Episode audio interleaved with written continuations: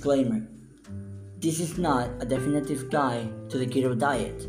We recommend you, as always, to visit a health professional to help you determine what is best for you and your health.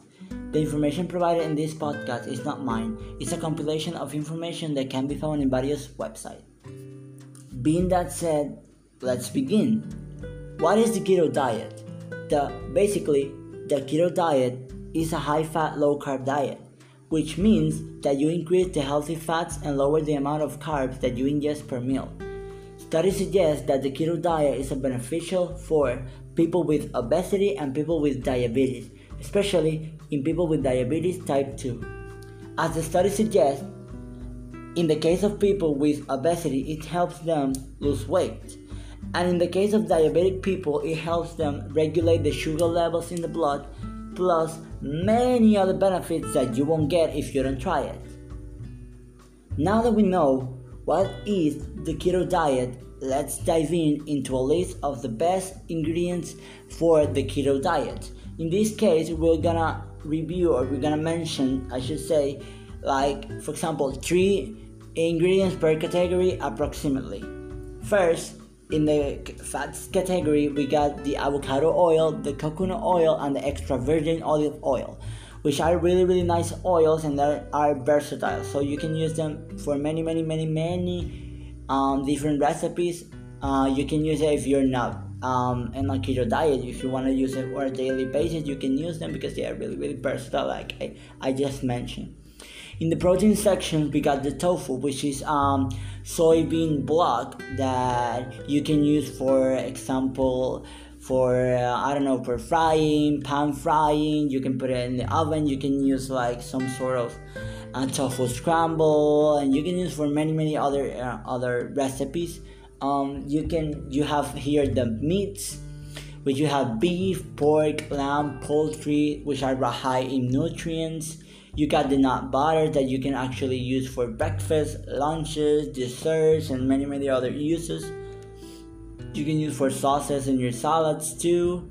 Next, we got the fruits, which you got the strawberries, the lime and the lemon, the blueberries.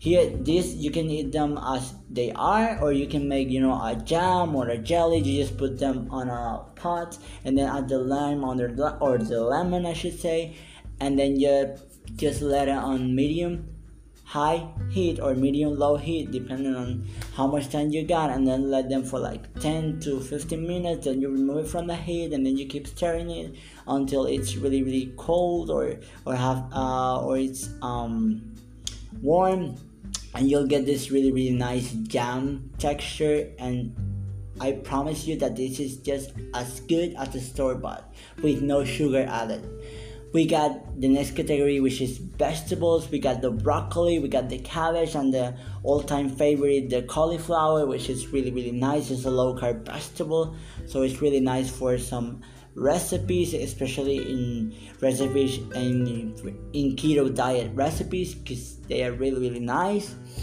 you got in the next category you got the dairies which you got the cheeses for example the manchego the gouda the cheddar the mozzarella, the brie, the blue cheese, the parmesan, the feta, the cream cheese, and many many other cheese. But these are like the most popular, if you can say it that way. You got the heavy cream or the half and half.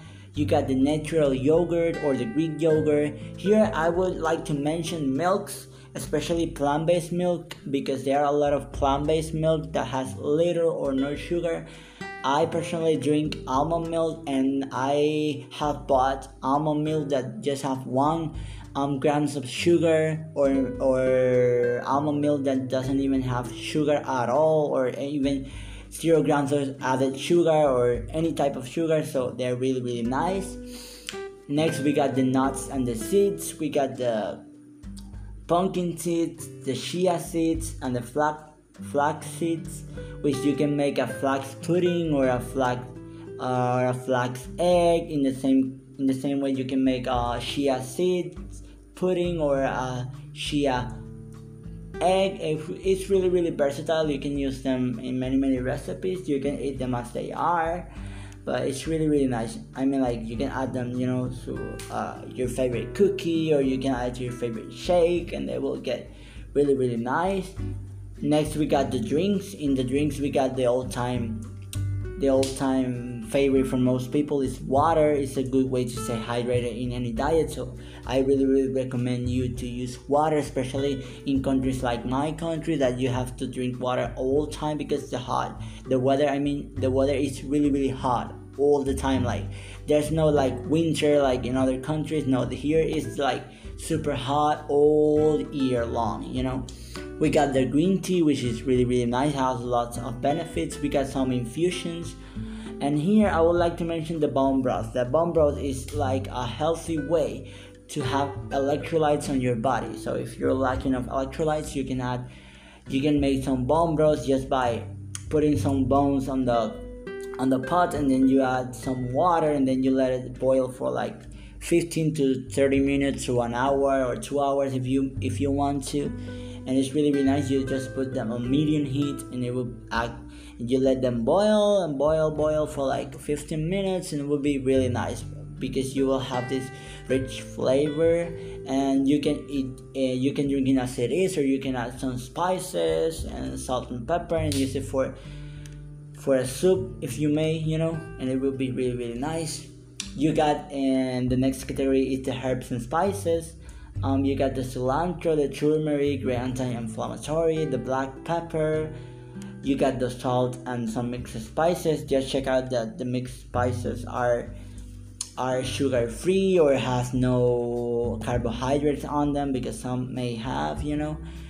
Next, we got the sweets. We got the cocoa powder, the erythritol, erythritol, and stevia for a sweetener with no sugar or carbs, you got the sugar free chocolate. But just keep in mind that it may be sugar free, but it may have some cornstarch or any other starch or some carbs. So check out for that because they may have carbs and you want something that is sugar free but is carb free too. So keep that in mind. In addition, you got some ways to get your probiotic um, for a better intestinal health some natural ways to get probiotic you can drink kombucha you can eat kimchi kefir or sauerkraut uh, you got the apple cider vinegar that helps you with different stomach aches. You can add it on your salad with you know a mixed vinaigrette if you like that or you can just add a little bit of apple cider vinegar on your water and you can drink it as it is and it will be really really nice. But yeah that's all for the part one of my keto diet podcast don't forget to give us a like, share, and subscribe to the YouTube channel. My name is Geoffrey, and I'll see you in our next simple podcast.